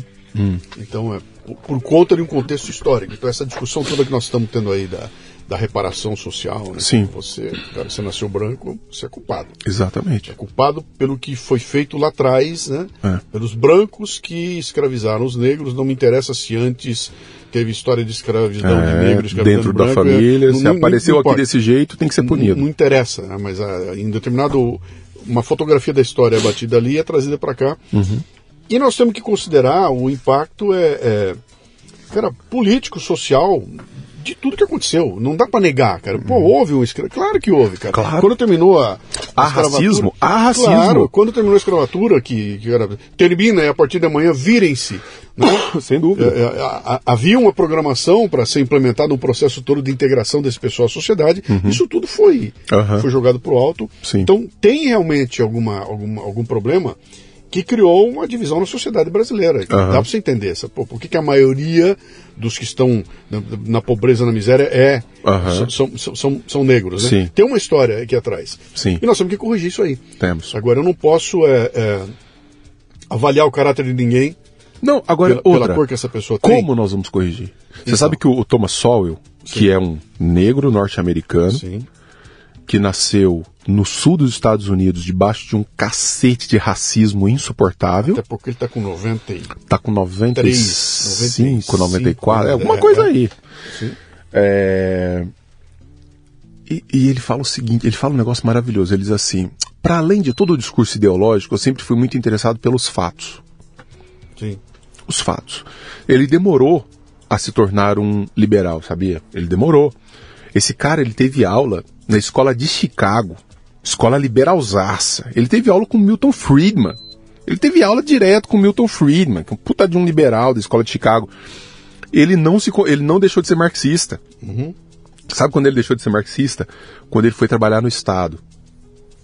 Quando ele entrou no Estado para trabalhar, ele falou assim: Isso aqui nunca pode dar certo. Não. Nem as aulas de Friedman mudaram a cabeça dele. Porque aí ele, ele, aí ele dá entrevista e ele fala isso. Fala, cara, vamos olhar para os fatos. Vamos lá. Então, você tem grupos que foram historicamente prejudicados. A escravidão não surgiu no século XIX com os negros, certo? A escravidão existe desde que existem humanos. Desde que existem grupos humanos, certos grupos escravizam outros grupos. Vamos começar a pagar essa dívida? A partir de quando? Por qual, é o marco temporal? Qual é o marco temporal? temporal? Por quanto tempo nós vamos pagar essa dívida? 15 anos? 10? 20? Uh, o tempo da exploração? Isso não funciona. Não tem como. Você não tem critérios objetivos. O que, que nós podemos fazer? Aí o Thomas Sowell vai dizer. Que que, como é que os grupos que foram explorados em determinados momentos históricos, como é que eles se resolveram? Como é que eles se emanciparam? Primeiro, abandonando lideranças ideológicas. Uhum abandona esse discursinho vitimista. Meu Deus, nós precisamos de tratamento diferente. Abandona. Trabalho e educação. Ele vai dizer: esse é o traço comum. Então, os grupos que foram historicamente explorados e foram mesmo, eles não deveriam estar brigando por cota na universidade. Eles deviam estar explicando ou buscando lá na escola básica Sim. o porquê que é oferecido a eles resto. E não só a eles, aos brancos pobres também. Sim. Resto do processo formativo. Porque só mudando lá você cria oportunidades é, reais. É, é, de baixo para cima. Né? É claro. É de baixo para cima. Mas aí, a, a, os grupos ideológicos, coletivistas, eles não querem resolver o problema. Eles vivem do problema. Sim. É isso que a galera tem que entender. Você viu, você viu a CPI do MST que mostrou tudo aqui agora, né? Cara, os caras do MST vivem lá na, naquela penúria, mas as lideranças estão com a. Você imagina, você pega um esses caras, você pega, você pega um Jean Willis, você pega esses caras que. É, você pega essa galera do movimento negro, é, esses progressistas e tal. Você pega um cara e fala assim: o que, que esse cara é? Nada. O que, que ele construiu? Nada. De repente, ele se coloca. Aniele Franco. De repente se coloca como, como símbolo da defesa de uma certa pauta. Que interesse essas pessoas têm em resolver as pautas que deram protagonismo a elas antes de tudo? Não, não nenhum. Então, é um movimento negro que não quer resolver o problema do negro. É um movimento uh, LGBT, não sei o que lá, que lá, que não quer resolver o, o, o, problema. Porque eles vivem do problema. É uma retroalimentação do problema. Uma vez eu estava na universidade e fui receber uma liderança negra do, do governo Dilma. O cara me tratou numa cordialidade, num respeito. Um, um homem preto, cheio de dreads no cabelo, assim, de terno, assim, numa cordialidade, num respeito e o que é o óbvio ele, Denis, aparece à noite, a gente, o movimento vai se reunir e não sei o que, e a gente vai falar sobre. Eu fiquei dois minutos na palestra do cara à noite, junto ao movimento, porque assim, era de uma bile, era de um ódio, na era de uma que... vingança. Uhum. O cara se desconfigurou completamente. Porque a ideia é essa: você tem que gerar o nós contra eles. Você tem que trabalhar nesse registro. Uhum. Não é um processo de colaboração, de falar assim, oh, vamos colaborar para todo mundo sair do buraco. Não tem isso. A gente tem que arrebentar. Os brancos, eu não sei o que. Eu falei, velho, vocês estão vendo que vocês estão fazendo exatamente agora o que foi feito no passado com vocês e, e por esse caminho não vai sair nada. Tem nada um que gibi do, tem um gibi do Asterix, Ah, chama-se A Cisânia. é Suécia. Chama-se A Cisânia. E é uma historinha que os. é, sabe a história do Asterix? É os romanos tentando pegar o. E não conseguem. Não tem Uhum. Sim. como ganhar dos gauleses. e aí o romano vai e chama um. Um. Traz um cara. Eu me lembro, tem um nome até engraçado, né? E bota um romano, fala, você vai lá. E esse cara é um cara venenoso, cara. E ele entra na aldeia com o objetivo de desmontar a aldeia, espalhando a cisânia. Então ele vai, e elogia o Asterix em público na frente do, do, do chefe da aldeia. Dá um presente para um, não dá para o outro. E ele vai implementando. Cara, ele desmonta a aldeia, porque É fica, isso. vira num, de um contra o outro, porque o papel desse cara é espalhar a cisânia, né? Que é o que eu tenho visto, cara. O Lula fez isso a vida inteirinha, cara. É um profissional. Ele fez a vida inteirinha. né? Esse nós contra ele nasceu ali, nasceu É. na boca dele. E, e- e- e eu vou colocar eu contra você, porque a gente não vai, não vai se unir. E, Claro.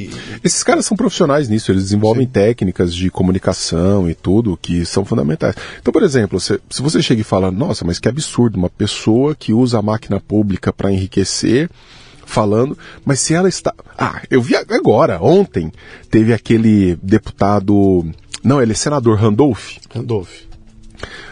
um cara da esquerda. Ele, ele tem um tweet deles Do avião? do avião. Maravilhoso. Absurdo. Não importa se é ministro, não importa se é isso, se é aquilo. Essa, esse uso de, de aviões é, oficiais, públicos, não sei o que, não sei o que, não sei o que. Esse tweet no governo Bolsonaro. É, no Bolsonaro. assim. Desceu o cacete. Aí surgiu esse agora da moça do governo do PT.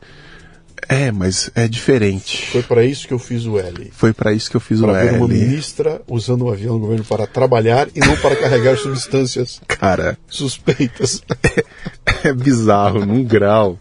Que, que faltam palavras, cara. Cara, eu assistia, eu assisti, eu fiz questão de deixar ligado a, CPI, as duas, né, a do MST e a do 8 de, 8 de janeiro, e trabalhando com ela tocando aqui do lado, né? Aham. Cara, aquilo. Termina aquilo e eu, e, e- eu, tô numa, eu, eu tô numa bad vibe gigantesca, porque eu falo o seguinte, cara. Será possível que isso é o melhor que nós, como sociedade, conseguimos fazer? Você tem filho? Tem, Tem filho? tem. Você sabe que eu optei por não ter filho. E aí os meus amigos me perguntam muito. Eu falo, ah, pô, Denis, não, mas por que, que você optou? Cara, é, tem um filme que chama o, O Patriota, que é um filme bonitinho do, do, Mel do Gibson. Mel Gibson. Sim. Um filme bem legal, assim, Sim. tudo. Para passar um tempo. E ele, ele, era, ele foi um guerreiro, ele foi um, um- um cara da guerra e tal. E ele está vivendo um momento de paz com a família e os ingleses começam a avançar sobre a família dele, sobre a terra dele e, e ele faz de tudo para não colocar os filhos na batalha, porque ele sabe o que, que é. Sim. Então, o meu sentimento é, é um pouco esse, fala assim, eu já tô aqui. Então assim, beleza, vamos pra guerra, vamos pra briga e tudo. Por exemplo, hoje não é exagerado eu dizer que eu corro o risco de ser preso por crime de, crime de opinião. Porque em diversos espaços que eu frequento, eu critico a atuação do STF, Alexandre de Moraes, e não critico com palavras agradáveis. Assim, às vezes eu sou bastante intenso no modo de falar. Então não, não, não, não duvide né, de que eu possa amanhã usar uma coleira eletrônica aqui por conta das coisas que eu. Crime de opinião, nós chegamos a isso. É, eu não, não quero colocar a gente sob minha responsabilidade no, no estágio que nós chegamos. É, uma, é uma escolha, é uma decisão racional. Porque, cara, é isso. Você liga a TV, você fala. É, é pouco mais do que um monte de babuínos que abandonaram completamente o mínimo de dignidade da condição humana. Então eu tenho os meus espaços de respirador, eu tenho lá os meus grupos de estudos de filosofia, comentário de livro. Ali é onde eu respiro, porque não, não, não tem sido fácil. Não, tá difícil, cara. Eu, te, outro dia eu ta- eu tava tendo, tava fazendo aqui uma, uma live e o pessoal me, me perguntando, cara, pra onde vai? isso? Pra, pra onde tá indo, né? Aí eu usei um exemplo pra eles que eu falei o seguinte: vocês assistem The Walking Dead? Uhum. Quem assistiu Walking Dead viu que os caras conseguiram em determinado momento montar uma cidade ali. Como é que é o nome daquilo? Era Cara, eu esqueci o nome agora. Você me lembra. Eles, eles conseguiram montar uma, uma, uma cidade toda cercada, onde ali dentro a vida acontecia mais ou menos de forma normal. Sim. Na normalidade possível ali, né? Aham. E em volta daquela cidade, É. hordas de, De Walking Dead zumbis. tentando entrar. É. Se romper a cerca e o zumbi entrar, acabou a cidade. Babau. né? Então eu falei, o que está acontecendo com a sociedade? Ela está virando isso. Sim. Nós estamos virando é, é, hubs, É isso. cercados. Esse teu grupo de filosofia é isso. Ele se cerca Exatamente. e tem um pessoal discutindo ali dentro. E do lado de fora um monte de Walking Dead querendo É. entrar. Né? Ontem eu estava tendo uma discussão lá com o meu grupo, cara, no- na, na academia, desculpa, na Sociedade da Lanterna, que é o grupo de história da filosofia que a gente tem, nós temos quase 500 pessoas. E a gente tem discussões lá dentro que eu falo, cara, vocês entendem o grau dessa discussão que a gente está tendo aqui, que lá fora, eu ontem tá, tô aqui em São Paulo, num, num hotel, eu não costumo ver televisão à tarde nem nada. Eu tava quieto à tarde, eu coloquei na TV e comecei a zapear. É, dá vergonha. Não dá, não, não dá mais. Dá vergonha. Se fosse um sinal extraterrestre, assim, de- desses canais indo pro mundo, eu não entraria em contato. Sim. Eu falo, "Deixa- deixa esses caras se fuderem. Então, assim, sem querer exagerar, porque eu sou um cara muito distante de, desses exageros retóricos nem nada, é porque realmente chegou num grau muito ruim, cara. Muito ruim. O nível é muito baixo. Aí você pega o, o nível de analfabetismo dentro das universidades brasileiras está batendo na casa dos 38%. Numa sociedade que se comunica por escrito. Analfabetismo dentro da Numa universidade. sociedade que a cada dia se eu me comunico pelo WhatsApp, agora eu, eu me escrevo por você, eu não sei escrever, portanto eu não estou entendendo o que eu estou escrevendo, Não, você não. não entende o que eu escrevi, e você toma decisões em cima daquilo que você não compreendeu, cara. Como é que, como é aí que você aí pode aparece ter? o Randolph falando bonito. É isso. Pô, todo mundo, uh, que esse Parece cara. E o cara é uma porta. Como é que você cara. pode ter uma sociedade livre e analfabeta? Sim. Não tem, não tem. São dois termos que não caminham juntos. Então você precisa de um certo grau de ilustração. É porque nunca fez essa, ninguém nunca fez essa pesquisa no Brasil. Eu tinha muita curiosidade. Nos Estados Unidos, quando Carl Sagan escreveu um livro chamado ah, O Mundo Assombrado pelos Demônios, sobre pseudociência, ele, ele consultou algumas pesquisas que falavam que nos Estados Unidos ah, mais de 90% da população era cientificamente analfabeta. Cientificamente analfabeta. Sim. Faz esse cálculo no Brasil. Noções básicas de ciência. Vai bater quase 100%. Eu, eu não tenho dúvida nenhuma. Entendeu? É, então, o, Brasil, é assim, o pa- o Brasil é o país do se Deus quiser. cara, é muito ruim Se isso Deus daí, quiser, se velho. o santo ajudar. É, se- então os processos educacionais são claudicantes. O MEC, o MEC quando foi fundado, o, um, dos, um dos discursos de abertura do MEC foi um cara falando: nós, nós criamos o MEC para o controle de mentalidades. E conseguiram. E conseguiram. Por isso que. Bota aspas aqui, tá? Uhum. Por isso que ganha a eleição o cara que promete picanha e cerveja. Claro. Isso é, Claro. isso é universalmente inteligível por todo mundo. Aí o outro ficam- aparece falando em que eu vou ah, fazer com que os juros compostos sejam. Meu, acabou. Não sabe. Não, desandou ali. Então, qualquer técnico que chega aqui e fala o seguinte, cara. Vai doer agora, porque eu não vou ganhar lá na frente. Esquece, cara. Já era. Mas ah, isso é histórico, né? Isso, isso é, histórico. Isso é mas, mas é histórico. muito triste, assim, porque outros países fizeram escolhas melhores e conseguiram resultados muito rápido. Então, assim, é, por exemplo, um, um exemplo claro, a Estônia. A Estônia, até 20, 30 anos atrás, era uma favela, uma roça é, enfiada no fiofó do mundo. De repente, os caras falam assim: ó, peraí. Liberdade econômica e educação. Liberdade econômica, tecnologia e educação. Os caras viraram o farol da Europa, tá todo mundo indo para lá, eh, os níveis educacionais. Ou seja, a, a grande vantagem é que não precisa fazer mágica, cara. Não é que é assim, ah, nossa, Não, nós não. precisamos descobrir a roda para melhorar isso. Não, é só implantar aquilo que funciona. Temos que tropicalizar. Mas você entende que é um programa? Claro que é. É um programa. Ninguém é ruim do jeito que a gente é em Olha- termos olha- educacionais olha, de graça. Olha onde você bate aqui agora. Onde você bate aqui agora? E eu já falei isso para os caras milhões de vezes, cara. Qual é o problema? O problema é o seguinte: e a qualquer momento vai estacionar um porta-aviões chinês, Na porta ali do... seguido de dois destroyers muçulmanos, entendeu? e esse pessoal vai descer aqui. Essa turminha não vai descer treinada em discutir banheiro trans. Aham, Esses caras vão descer treinado o seguinte, cara, escreveu, não leu, o pau comeu. aham. Entendeu? E aqui é o seguinte, é, é- é, é, é, resultado, se não der, você tá fora e eu Cara. fora eu vou te jogar no mar. Entendeu? Então eu, uma eu, tô usando uma, uma, uma. fazendo uma metáfora Sim, aqui, né? sim, sim. Mas o que, que vai acontecer? Algumas áreas do mundo não estão nessa que nós estamos. Não estão nesse caminho de destruição que nós estamos fazendo no Ocidente, cara. Os caras estão muito focados lá. Os caras estão. Cara, assim, é, eu tive um professor que ele grosseiramente falava em sala de aula, assim, quando alguém fazia uma pergunta muito ridícula, ele falava assim: ainda bem que tem muito trabalho braçal para ser feito nesse país. Ele mandava essa na sala, o que não é uma coisa exatamente boa de se mandar numa sala de aula, mas ele mandava essa. E, e um pouco grosseiramente é isso. Porque nós vamos ser servo desse gente, cara. Então você tem aluno lá, os caras estudando física, os caras estudando, lendo em línguas, três, quatro idiomas e falando de tecnologia. te- Como eu disse, eu falo para muitos empresários brasileiros. A maior dor dos caras, você sabe disso, não consegue gente para contratar. Vagas aos montes. Não porque o desemprego. não- Vagas aos montes. Mas você precisa de gente empregável. Você não é alfabetizado, velho. Você não consegue ler um texto e compreender o texto. E como, você quer emprego de quê? Porque esses outros trabalhos, eles vão ser todos substituídos por máquinas e tudo. Fala assim, não, porque as máquinas estão tomando empregos. As máquinas não estão tomando emprego de ninguém. Você que não é empregável. Você que não avançou. Sabe o que, que, tem, me- o que eu tenho notado, Dani? Não sei se você viu isso também. A quantidade de gênios é, chineses, coreanos, tá tocando piano de um jeito que é impossível de Não. você por aí, cara. Os caras estão na música, os caras estão na- já invadiram Hollywood, cinema.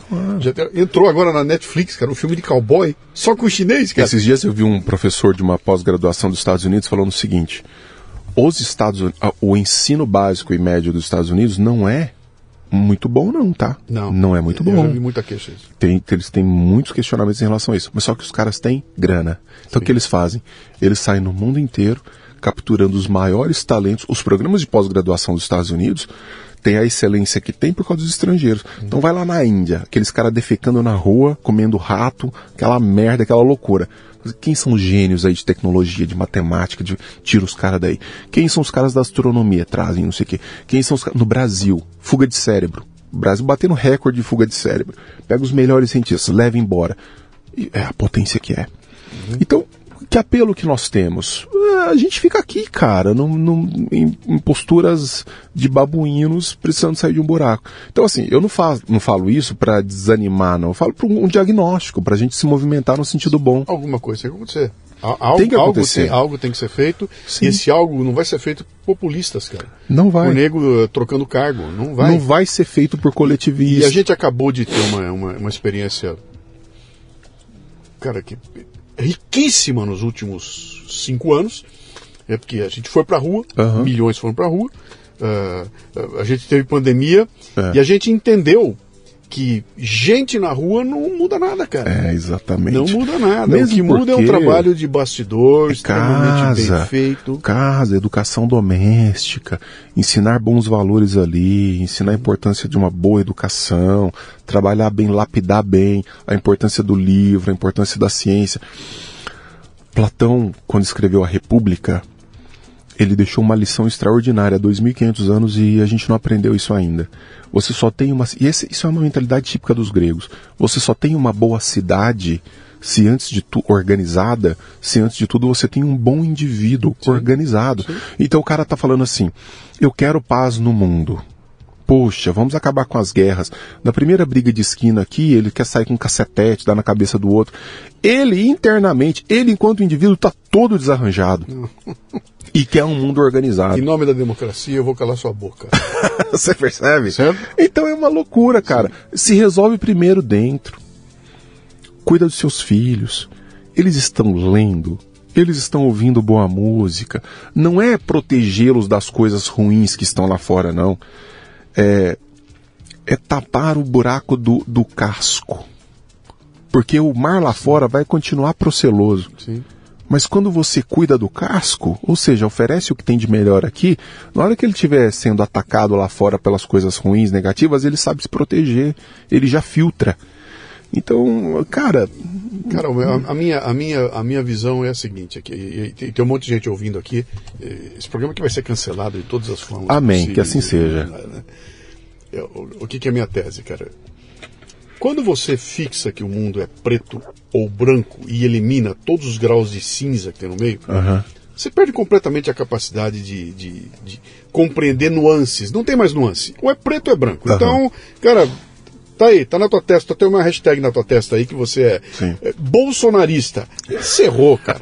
Encerrou a história. Não tem mais papo, não quero mais saber de você, não vou te ouvir. Que é o que você falou lá atrás. O sujeito é preto e aquilo parece que me define. Define a na- do cara. a natureza é um do que ele é. Pera um pouquinho. Exatamente. É, é, Então, quando você não tem capacidade de fugir do, do branco ou preto, Do código binário. O mundo fica paupérrimo, não tem discussão, ou é um ou é outro. Então, se eu não defender o preto, logo eu sou inimigo dele. Se eu não defender o branco, eu sou inimigo dele. E aí vira essa bagunça que nós estamos vendo aqui, onde a- as ideias não são mais consideradas pelo mérito delas. Eu não quero mais saber do, do Denis pelo mérito que ele tem, cara. Sim. O mérito do que ele é capaz de produzir. Eu quero saber pelo a ideia, o que ele fala, o que ele defende, o que ele representa, né? E aí vira essa bagunça que nós estamos vivendo aí. Você sabe é- que é, os, eu, eu digo isso e digo sem medo de errar. Por exemplo, liberdade de expressão. Os gregos, do sexto século antes de Cristo até o quarto, quinto século depois de Cristo, eles usufruíram de um grau de liberdade de expressão que nós não temos nem próximo no Brasil hoje. Hã? Nem próximo. É, quando Paulo chega no Areópago, na Grécia, para falar de uma religião, de um Messias, etc, etc, os gregos, em qualquer outra civilização, um cara chegasse falando um negócio desse, eles enforcavam, tacavam fogo no corpo para não deixar rastro. Os gregos chegaram e falaram assim: o quê? Messias? Filho de Deus e não sei o quê.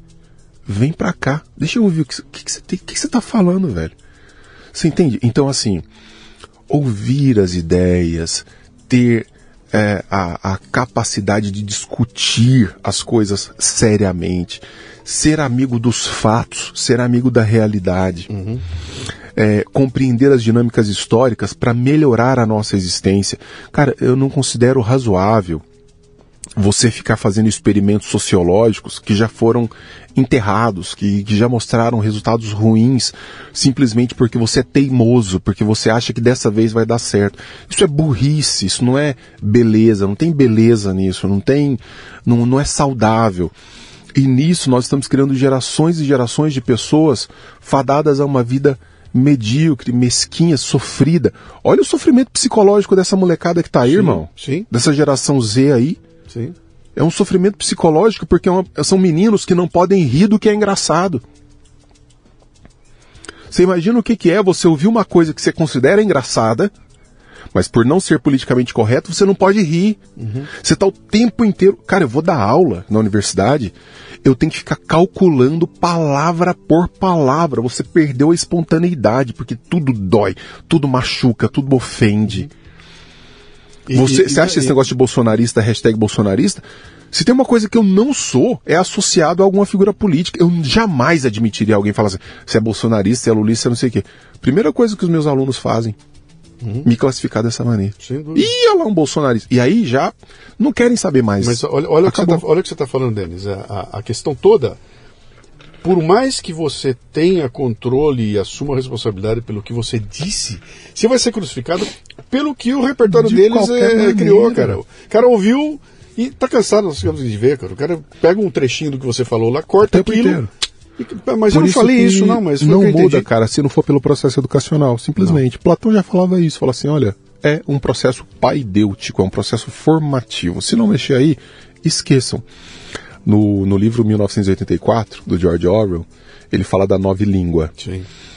A nova língua é a única língua, um, um dos, dos personagens fala, né? É a única língua que ela diminui a cada ano que passa. Por quê? Porque na medida em que sua capacidade de enxergar o mundo ela vai ficando mais opaca, ela vai ficando menos articulada, o seu vocabulário vai diminuindo. Olha o vocabulário do no- dos nossos meninos. Tá ligado? Tá ligado, mano?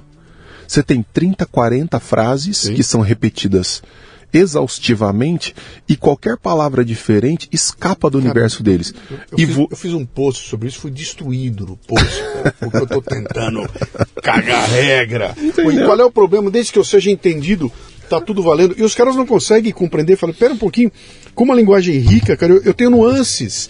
Eu consigo ver as diferenças. Quando você não tem a linguagem rica, você não tem mais nuance. Acabou. Você está jogado num canto ou no e, outro. E que, na verdade, tem que entender que a linguagem é derivada de um universo mental. Sim. Ou seja, se, se a sua linguagem é limitada, se o seu vocabulário é limitado, o que na verdade é limitado é o teu pensamento. É o teu pensamento. Que é, é a tese o, que o Orwell fala lá, cara. Exato. Vai chegar um momento em que, assim, como eu não consigo definir o que é liberdade, logo eu já nem. Não vou sabe, nem lutar por isso. Eu, eu tô contando isso em todo lugar que eu passo, porque eu fiquei muito chocado. Tem um cara que você tem que trazer aqui, ele chama Vladimir Perchini. Ele é professor da Federal do ABC, uhum. um russo que viveu o fim da União Soviética. Uau, viveu lá, pessoalmente. Lá é, ele estava lá, ele tava, tem as fotinhas dele com a bandeira do partido. Eu, eu, eu tô anotando o nome dele aqui. Vladimir Perchini, eu vou te mandar. Uhum. Esse cara, eu chamei ele para um podcast, a gente bateu um papo.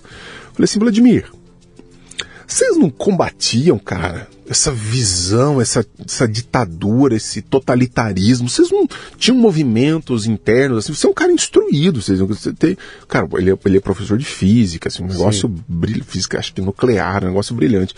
Aí ele falou assim, não, sabe por quê?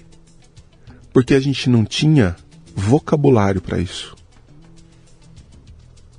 O, o que eu quero dizer é o seguinte: o vocabulário que tem um cara que mora no Alasca sobre as coisas do Alasca Sim. não é um vocabulário que eu seja capaz de ter. Sim. Porque faz parte de uma realidade dele. Sim. Ele não consegue ter o vocabulário de um brasileiro que vive nas praias tropicais, etc, etc. Então você, o seu meio, o seu mundo, o seu processo educacional te dá um mapa mental. Sim. Ele vai dizer assim: não tinha, porque você não vislumbra. É como você morar num lugar escuro e nem saber que tem um sol lá fora. Então, como é que você vai pedir por um sol que você não vê? Que você não sabe da existência? Como é que você vai pedir por um grau de liberdade que não está no seu horizonte? E isso está acontecendo muito rapidamente com a gente. Tá. Os moleques estão cedendo a uma falsa realidade, a uma realidade de rede social, de politicamente correto, etc, etc, isso está dizimando a capacidade deles de compreender o mundo, uhum. de tomar decisões, de dizer as coisas. E aí, se eu não consigo dar o valor que a liberdade tem, eu posso trocar com você. Quer comprar um pouquinho? Acabou. Dá uma graninha aí, te vendo um pedaço. E eu... Vou dar uma dica aqui, quem estiver ouvindo a gente, assista um documentário que está na Netflix chamado Ordinary Men, é o nome do documentário. É, é baseado num livro chamado Ordinary Men, inclusive o autor está no documentário, onde eles fizeram um estudo de um grupo de, de, era um grupo da polícia que fazia parte não era nem do exército mas era, é, policiais é, é, alemães que foram designados fizeram um grupo que foram designados para ir na Polônia e fuzilar os judeus uhum. então o cara foi ver e falou bom tudo bem a gente já viu o que aconteceu agora eu quero saber quem são esses caras que foram atirar e o cara faz um estudo, um documentário e vai estudar um por um desses caras e conversa com eles. Fala, vem cá, cara. E aí? Como é que era? Você estava tirando numa criança no braço da mãe? E o cara chega à conclusão foi o seguinte: esses caras eram pessoas normais. É. Não eram monstros psicopatas. Evidentemente, um ou outro ali virou. Mas eram caras normais que estavam obedecendo ordens, porém, eles tinham o poder de escolha. E o cara determina, se, quem não quisesse ir, podia se retirar e não ia acontecer nada. Sim. E eles foram mesmo assim. Por quê? Cara, o repertório não podia. Não tinha um repertório a ponto de falar, cara, peraí, isso Não aí tem. é moralmente inaceitável. Logo eu não vou fazer. Ao contrário, é algo virtuoso. Ou o que é pior, é algo indiferente. Tem um livro da Hannah Arendt, A Banalidade do Mal, Sim. que fala do julgamento de Eichmann Sim. em Jerusalém, que isso assustou a Hannah Arendt. Falou assim, a gente pensa que eram seres malignos. Sim, monstro. Fala, pô, esses caras fuzilando, matando, jogando em câmera de gás. Não, é o cara, é o cara da padaria ali que fala, e aí, seu José, tudo bem? Toma um cafezinho hoje. É esse cara que tava lá fuzilando, é esse cara que tava lá jogando meninos em câmera de gás, E cara. que prende 1.200 caras lá em Brasília, É isso. enfia dentro de um caminhão, de um ônibus, É isso. leva pra prisão, bota o cara lá que não tem onde cagar, não tem onde comer. Sem entender que a acusação é, o que que tá acontecendo, o que que não tá acontecendo. E tem, uma, tem todo uma entourage ali em volta ameaçando os caras e. Claro. e- Claro. Quando, se você entende o que está acontecendo, você não se submete a isso, cara. Ah, vou perder meu emprego. Bom, Irmão, ah, então você quer uma outra série que vai, vai te dar uma boa inspiração? Winter on Fire, que foi a revolta de 2013, Sim, salvo engano, na Ucrânia, Ucrânia, quando os ucranianos foram enganados por um presidente Sim. que disse que estava trabalhando pela autonomia da Ucrânia em relação à Rússia e na verdade estava tava lá encalacrado com o Putin. Que e é aí aquele- os caras foram tomar tiro de metralhadora de peito aberto na praça pública. E aí tem uma hora que entrevista um moleque de 20 e poucos anos e fala assim, mas e aí, cara? Você vai pra praça pública tomar tiro de metralhadora, você não tem nada. Ele fala assim, é, porque eu não consigo viver de forma diferente. Ou eu sou um homem livre, ou eu prefiro morrer na causa. É que foda. Que coisa maravilhosa isso. O cara fala assim, eu não consigo. Pois é, mas quem, quem, é que vai lá? Quem é que vai. Não, aqui agora-? Você- e, e e Aqui agora você tem que tomar cuidado com o que você vai falar, porque senão você vai ser preso, vai ficar. foi muito bem feito, cara. Os caras estão tomando 15, 16, 17 anos de cadeia. Se cria um ambiente de medo, quem é o maluco que faz Você já isso? viu algum traficante, algum bandido tomar 17 anos de cadeia no STF? Não, nada. Os caras soltam André do rap. É. Mas o cara que foi lá fazer graça lá dentro do espaço público falou assim: não, cara, beleza, punição. Certo, punição.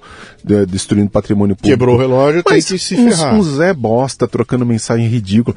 Golpe de Estado e com não sei o que contra a ordem. 17 anos de cadeia. É porque não tem nada a ver com o que ele fez lá. Você tá tem louco. o projeto político. Você tá cara. louco. Olha que ponto a gente chegou. Meu caro, dá pra gente ficar aqui até amanhã de manhã conversando. Dá. Esse programa aqui será convenientemente cancelado. será, será enterrado. A Eu, eu é quero dizer assim, falando que é o a seguinte, o, o que, que os caras fizeram? Eles estão adotando a, a técnica lá do tiradentes, né? Que é- Não é que eu quero te matar. Eu quero te matar, esquartejar você, ex- exibir seus restos mortais por aí Exatamente. e salgar a terra onde é a tua casa para que nada nasça ali, entendeu? Quem olhar vai falar, meu Deus do céu, fizeram isso com ele. Sabe qual que é a grande vantagem? É que homens livres não são canceláveis. É. Já tentaram outras vezes, eu mando logo e a merda, aí passa. Mas já tem um amigo, um conhecido teu, que disse uma coisa clara assim, falou, eu não sou mais uma pessoa, eu sou uma ideia. Meu caro, quem quiser te encontrar, qual é o caminho? Arroba, arroba como é que é o Denis? cara, é com eu, dois eu- N's? eu fico muito no Instagram ali publicando essas maluquices. É prof.denis Xavier. O meu nome é uma declaração de pobreza. São dois N's e Y. Tá. Então é D-E-N-N-Y-S Xavier com X. Só tudo tem junto, esse lá. o tudo ponto junto. só tem no prof. Prof. Prof. ponto Denis Xavier. Denis Xavier. Ali tem todas as iniciativas, os livros são anunciados, os cursos, tudo, tá tudo lá. Lembra de novo o nome do livro? O livro que está lançado. Ó, eu já tenho outros que, inclusive, estão em lista de best-seller sobre a Ayn Rand que eu recomendo muito.